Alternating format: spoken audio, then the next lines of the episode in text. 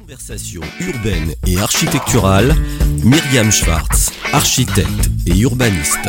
radio-imo.fr Une émission présentée par Cardam, l'engagement d'un groupe innovant, un savoir-faire qui allie conseil, architecture et aménagement. Chers auditeurs, bonjour. Je reçois aujourd'hui en interview numéro 2 Tony Da Silva, directeur promotion du groupe Arcade Vive. Bonjour Tony. Bonjour Myriam. Alors, bon, on a, on va faire le résumé vite fait pour euh, ceux qui ont, qui ont, mais ils vont écouter en podcast la première interview, euh, qui ont manqué la première interview. On a parlé du groupe, de son ADN, de l'évolution, de la spécificité aussi euh, de ce groupe. Vous pouvez deux minutes, euh, même pas, euh, quelques minutes, me dire un peu cette évolution de ce groupe, le pôle santé, le groupe mutualiste, donc le logement social, l'accession. Ah, Le rapprochement effectivement entre Voilà, le premier groupe mutualiste, euh, voilà, qui est Mm. euh, qui est le groupe Vive, euh, et le quatrième opérateur social de France, donc le groupe Arcade, pour créer ce groupe Arcade Vive, donc avec ces entités, ces ESH, donc qui continuent à produire et à gérer du logement social, les filières qui continuent à produire également du logement en accession et essentiellement en accession abordable, qui est vraiment l'ADN du groupe Arcade, et puis développer des nouveaux produits. Donc on a parlé du label logement santé lors de la première interview.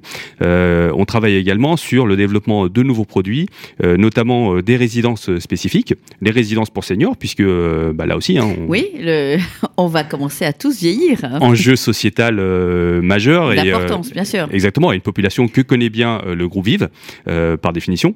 Euh, et ils sont très sensibles, effectivement, à, à développer une offre euh, spécifique sur ces populations-là. Et donc, euh, Et, et l'aide à domicile aussi. Le fait de mettre en place des choses euh, qui font que l'on aide les personnes âgées à rester à domicile, mais si elles ne peuvent pas et elles sont dans des résidences spécifiques, quelle est la réponse du groupe hein?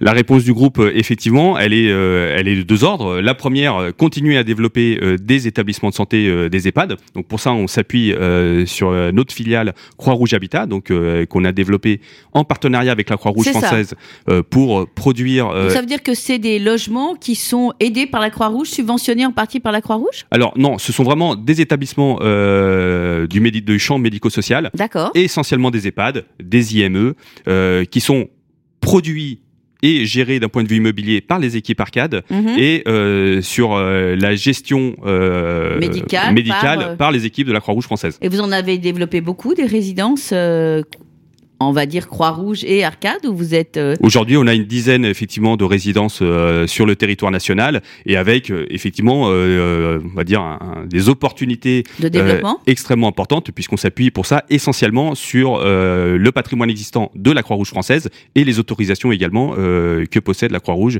de gestion et d'autorisation de lits en EHPAD. D'accord. Et donc ça veut dire qu'en prospective, dans, on va dire, les deux ou trois années à venir, c'est combien de résidences et combien de lits? Alors, euh, aujourd'hui, il y a, euh, je ne saurais quantifier très précisément le nombre, le nombre de lits, mais en tout cas, euh, il y a effectivement euh, une ambition euh, extrêmement importante avec une difficulté qui est euh, avant tout liée effectivement à la nature même, on va dire de la de l'organisation de la Croix-Rouge française, voilà, qui est effectivement une, une structure très riche, très complexe, euh, très décentralisée aussi dans son organisation, avec euh, ne serait-ce qu'un travail de recensement euh, qui D'accord, des fonciers. euh, voilà, qui est, qui est déjà euh, et, et du patrimoine. voilà, qui est du patrimoine, qui est déjà en soi un vrai, euh, un vrai chantier. Donc il y a beaucoup de choses à construire. On pressent effectivement euh, le potentiel, mais tout ça va s'échelonner sur un nombre d'années relativement important. Par contre, euh, on a développé également avec euh, avec Vive quelque chose dans lequel on croit beaucoup, c'est euh, effectivement des logements non soumis à autorisation, puisque on sait qu'effectivement le régime des autorisations est très contraint et, très compliqué Bien à mettre en place. En revanche, euh, le développement de résidences sociales, d'habitat, ce qu'on appelle euh, de l'habitat senior, donc porté par les ESH du groupe et euh, sur tout l'aspect euh, service de d'aide à la personne, animation, apporté par les structures de Vive. Ça veut dire que pour la personne âgée qui peut pas attendre le fait d'avoir euh, une place dans une résidence, euh, euh, on va dire sur lequel il y a une autorisation, etc. Puisque parfois la montre, voilà, ça tourne. Comment fait-on? On a un parcours spécifique pour pouvoir aller dans ces résidences? Alors, on crée effectivement des résidences seniors, donc avec du logement complètement adapté effectivement à cette à cette population senior, des typologies du studio, du petit deux pièces et des espaces communs. Donc donc qui permettent effectivement de créer de l'animation, de faire de la prévention et d'apporter également au sein de ces résidences donc tous les services par la filière effectivement de soins à domicile du groupe Vive, donc Vive 3, Vive domicile également qui a été nouvellement nouvellement créé. Et donc on s'appuie là aussi sur le meilleur finalement des deux des deux structures, le groupe Arcade pour la gestion exactement immobilière et pour prendre soin des personnes, le groupe Vive. Alors, euh, on, voit que pour pouvoir développer toutes ces opérations, euh, le nerf de la guerre, c'est le foncier. Et oui. Et puis de pouvoir construire. Aujourd'hui, on est dans une crise qui est quand même assez, euh, on va dire, structurelle, à la fois sur le prix du foncier et sur le prix de la construction. Parce qu'aujourd'hui, on arrive quand même en Ile-de-France à 2300, 2400 euh, euros du mètre carré euh, à la construction. Comment fait-on pour pouvoir, euh, je dirais, apaiser un petit peu cette équation explosive? Et je mesure mes mots et vous mesurez effectivement euh, vos mots. Cette équation, euh, elle est effectivement, elle s'oppose à, à, tous les professionnels de, de l'immobilier euh, que nous sommes. elle est évidemment, elle explique en grande partie la, la, crise actuelle qui effectivement, dont on pressent qu'elle va durer un certain nombre d'années. il Donc il n'y a pas de recette miracle, mais un peu, on va dire les, les points d'ancrage et les, les objectifs. Hein. Alors sur le foncier, on a parlé effectivement lors de la dernière interview de la dissociation du foncier du BRS, qui en soi est déjà une une, première réponse. Vous avez 400 logements en, BRS aujourd'hui On a aujourd'hui 400 logements effectivement en cours de commercialisation en BRS dans à peu près une dizaine d'opérations euh, en Ile-de-France. Donc ça, c'est une première réponse euh, pour l'instant sur la partie euh, sur la partie accession essentiellement.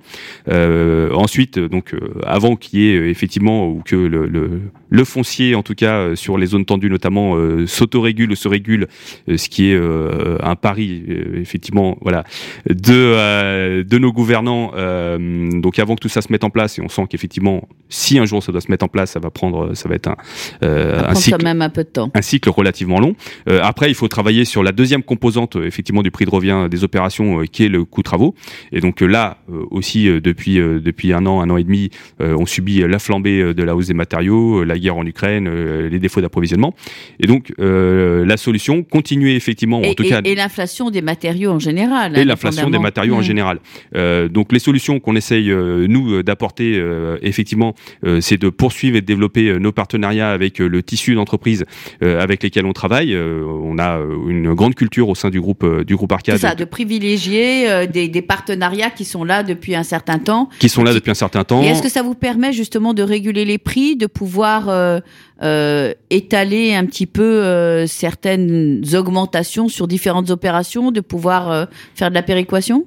Alors la péréquation, vous savez, et notamment lorsqu'on fait du logement social, c'est extrêmement compliqué mmh. exactement à mettre en place. donc tout le travail, c'est plutôt voilà d'anticiper les augmentations, d'intégrer dès, dès la conception et le montage des opérations pour faire en sorte effectivement d'avoir le plus d'amortisseurs possible à cette hausse des matériaux, sur en, en variantant, en s'adaptant effectivement sur le choix euh, euh, des matériaux constructifs euh, pour effectivement réussir à, rester dans les coûts dans les coûts d'objectifs. on continue à produire énormément encore d'états séparés, donc là aussi qui est, qui, est, qui est aussi dans l'ADN avec une direction technique relativement importante et structurée pour justement faire face à cette production encore d'état. Et puis ce qui nous empêche pas évidemment avec notamment les évolutions aussi de réglementation, l'ARE 2020 sur lequel on est déjà en train d'anticiper les seuil 2025-2028, euh, bah, de travailler sur des nouveaux modes voilà, euh, le constructifs. Mode, par exemple, le mode hors site. Vous, vous, y croyez, vous y croyez pas, tout le monde en parle. Euh, moi, je, je, le vois dans mon métier, hein, puisque je suis euh, architecte, euh, que c'est pas si évident que ça de trouver les entreprises. Combien de fois on, on conçoit des logements qui potentiellement peuvent être euh, construits avec des, de la préfabrication et des parties des parties en hors site et puis on finit en traditionnel parce que en gros il n'y a pas les entreprises qui, qui vont avec le produit. Vous avez raison, parce qu'il n'y a pas les entreprises, euh, ou lorsqu'il y en a, effectivement, on est dans un schéma, euh, on va dire, encore d'expérimentation ou de test, et donc avec malheureusement des coûts de construction euh, qui sont souvent incompatibles avec euh, avec l'équilibre de l'opération, fût-elle locative, locative ou d'accession. Donc ça se Alors travaille. Vous qui avez des entreprises, euh, on va dire, dédiés, ou si, voilà, en tout cas avec lesquels vous avez l'habitude d'avoir un certain partenariat. Euh, c'est beaucoup plus euh, facile, quelque part, d'essayer de les inciter à aller vers le aussi d'essayer de les inciter à promouvoir au sein de ces entreprises-là, euh, je sais pas, un, un secteur développement, recherche, euh, travail spécifique pour pouvoir dans trois ans, quatre ans avoir un peu plus de préfabrication? Notre rôle en tant que maître d'ouvrage, c'est effectivement euh, de sensibiliser euh, nos entreprises avant tout euh, à cette évolution qui, qui arrive. Et donc, c'est comment les accompagner pour qu'elles transforment elles-mêmes leur activité en s'orientant sur du hors-site, sur la construction bois, par exemple, pour celles qui jusqu'à présent ne construisaient qu'en traditionnel et on en connaît. béton aux briques, et on en connaît. et puis, voilà, et puis c'est le travail également en amont, donc pour faire évoluer jusqu'à dans nos méthodes de, de conception pour concevoir effectivement euh, des logements. Si on veut faire de l'industrialisation, il faut travailler avec des industriels, il faut travailler le plus produit. Sans oublier les architectes. Sans oublier les architectes, Myriam, évidemment. Euh, mais les architectes, comme les maîtres d'ouvrage, on est tous, on fait tous partie de la même Bien équipe. Sûr, et on doit tous s'adapter. Et on doit tous s'adapter et évoluer. Et en tout cas, c'est répondre effectivement à ce défi, c'est comment on intègre le monde de l'industrie euh, dans la conception et la réalisation de nos bâtiments. Alors, ça veut dire que demain, euh, on, on, répond à voilà une de vos consultations. On est en train de travailler sur un produit, euh, on va dire avec une certaine normalisation euh, du produit, une partie euh, modulaire et une partie un peu moins modulaire pour pouvoir euh, répondre aussi à des critères euh, de PLU, d'esthétique, euh, qui sont pas à l'idée de faire des cages à poules entre guillemets. comment fait-on pour justement avoir cet accompagnement avec l'industrie? Comment fait-on pour avoir dès la conception un vrai travail de fond avec les entreprises? Ça peut être effectivement par un mode d'achat, alors un mode d'achat que les bailleurs notamment connaissent bien, qui est la conception-réalisation.